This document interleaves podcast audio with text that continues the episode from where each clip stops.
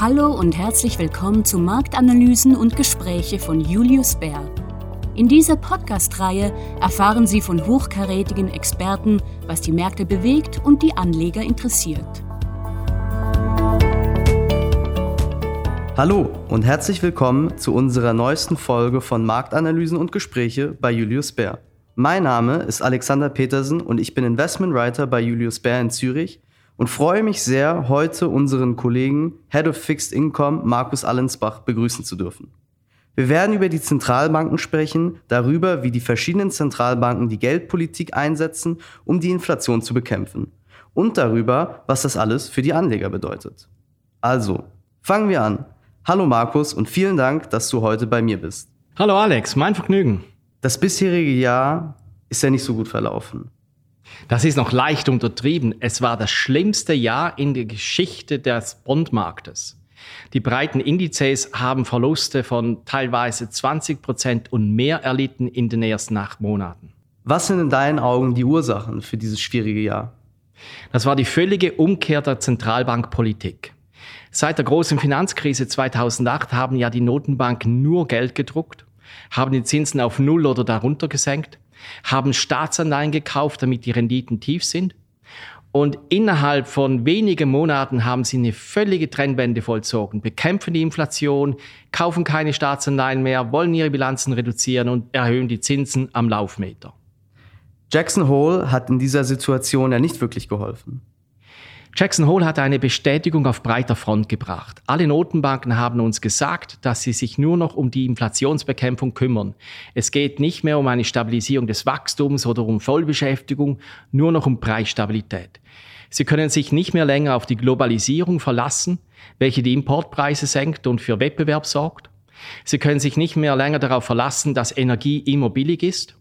Sie müssen es jetzt mit ihrer Geldpolitik sicherstellen, dass die Inflation tief ist und bleibt. Und das war die klare Botschaft von Jackson Hole. Wir haben in den letzten Monaten eine Reihe von wirklich großen Zinserhöhungen erlebt und unter anderem von der Federal Reserve, die die Zinssätze in zwei aufeinanderfolgenden Sitzungen um 75 Basispunkte anhob. Die einzige Ausnahme scheint die Bank of Japan zu sein, die ihren eigenen Weg geht. Was denkst du darüber, Markus? Würdest du zustimmen, dass die meisten Zentralbanken in die gleiche Richtung gehen? Man kann sie grob eigentlich in vier Kategorien einteilen. Da ist das erste Lager, das sagt, wir sind bereit, unsere Wirtschaft mit Zinserhöhungen in die Rezession zu reiten, weil das der einzige Weg ist für Preisstabilität. Da ist natürlich die Bank of England, die englische Notenbank an erster Stelle zu nennen, die ganz klar davon spricht, dass wir eine Rezession wie in den 90er Jahren brauchen, um die Inflation wieder zu bekämpfen. Das Federal Reserve geht langsam auch in diese Richtung. Dann haben wir das große Lager der Notenbanken, die sagen, so schlimm ist es nicht. Mit einer moderaten Zinserhöhung kriegen wir eine gewisse Wachstumsverlangsamung. Das reicht aus, um die Inflation mittelfristig runterzubringen. Die EZB möchte hier angesiedelt sein. Und wie du angetönt hast, da ist das dritte Lager, die Bank of Japan die sagt, hey, wir machen weiter wie immer.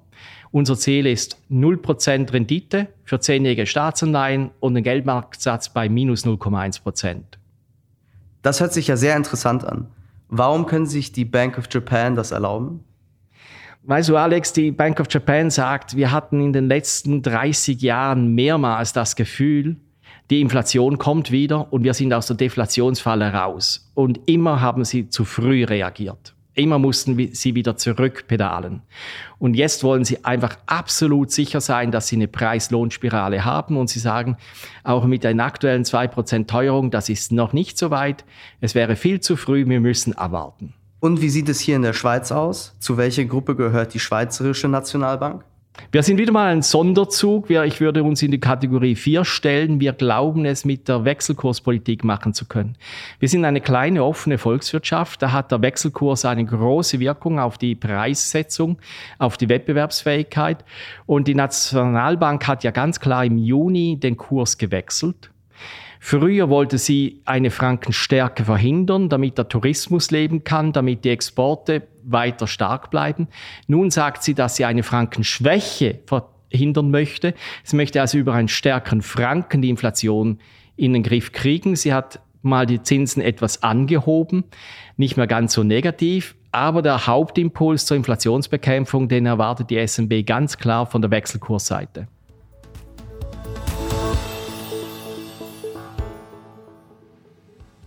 Okay, toll, danke Markus. Betrachten wir nun die Aspekte der Inflation. Was sind deiner Meinung nach die Hauptursachen für die rekordverdächtigen Inflationsraten, die wir derzeit erleben? In Europa zur Hälfte, in den USA zu etwa einem Drittel ist der Energiepreis schuld. Ich rede da nicht nur vom Öl oder vom Benzin- und Dieselpreis, den du an der Zapfsäule siehst. Was in Europa auch gestiegen sind, sind die Elektrizitätspreise und vor allem die Gaspreise. Das hat einen sehr großen Einfluss auf die Inflation kurzfristig. Was in den USA dazu kommt, ist die verspätete Wirkung der Fiskalpolitik 2020-21. Die Amerikaner haben sehr viel Geld in die Wirtschaft gesteckt um den Konsum anzukurbeln. Das war Geld, das auf zu wenig Güter traf und das die Inflation angekurbelt hat, die wir jetzt sehen. Aber der Hauptgrund in Europa ist und bleibt für uns die Energie. Ökonomen sind ja immer sehr gut, die Geschichte der Wirtschaft zu erzählen. Was ist deiner Meinung nach der Ausblick? Unsere Rohstoffspezialisten sind überzeugt, dass es eigentlich genug Energie gibt. Was wir sehen auf der Preisfront ist ein Effekt von Spekulation, von Vorsichtshaltung, von übertriebenem Hoarding, Lagerhaltung, welcher die Preise so verzerrt. Und natürlich der Spezialeffekt der französischen Atommeiler, welche zur Hälfte außer Betrieb sind. Aber wir gehen davon aus, dass sich diese Situation beruhigen wird und in sechs bis zwölf Monaten wieder deutlich tiefere Energiepreise haben werden, was auch einen Rückgang der Teuerung Richtung der Zentralbankziele von zwei Prozent ermöglichen wird. Markus, du bist ja der typische zweihändige Ökonom. Auf der einen Seite ziehen die Zentralbanken die Zinsen an und auf der anderen Seite sagst du, dass die Inflation langfristig wieder runtergeht. Was bedeutet das jetzt für Anleger? Wenn wir in die USA blicken, ich denke, die Geldmarktsätze sind schon ein gutes Stück gestiegen. Die Renditen sind da, die langen Staatsanleihen bei drei Prozent und mehr. Wenn wir Recht behalten für die Inflation, dann sind sie eigentlich genügend gestiegen. Was man sagen kann in den USA, es wird volatil bleiben, aber mit kurzfristigen Unternehmensanleihen fährt man sicher gut. Die Credit Spreads sind attraktiv und wie gesagt, die Renditen haben schon ein sehr vernünftiges Niveau erreicht. Und wie sieht es in Europa aus? Leider nicht so toll. Erstens sind die Geldmarktsätze noch auf einem tieferen Niveau und wir erwarten eigentlich in Europa mehr Zinserhöhungen als in den USA. Vergleichsweise haben wir hier einen düsteren Ausblick für die Bondmärkte und es empfiehlt sich allenfalls, Dollaranlagen zu tätigen und das Währungsrisiko abzusichern.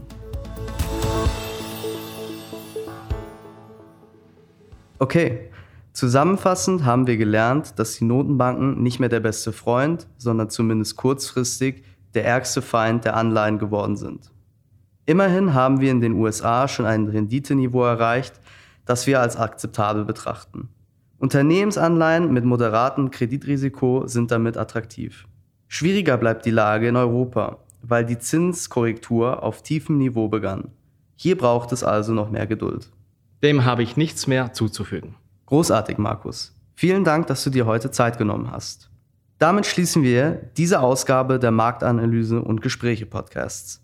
Wir bedanken uns bei unseren Zuhörern und hoffen, dass Ihnen das heutige Thema gefallen hat. Falls ja, dann gefällt Ihnen vielleicht auch unser Moving Markets Podcast, eine tägliche Podcast-Serie, in der unsere Experten die neuesten Marktentwicklungen diskutieren.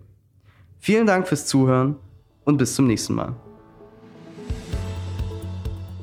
Das war Marktanalysen und Gespräche von Julius Bär.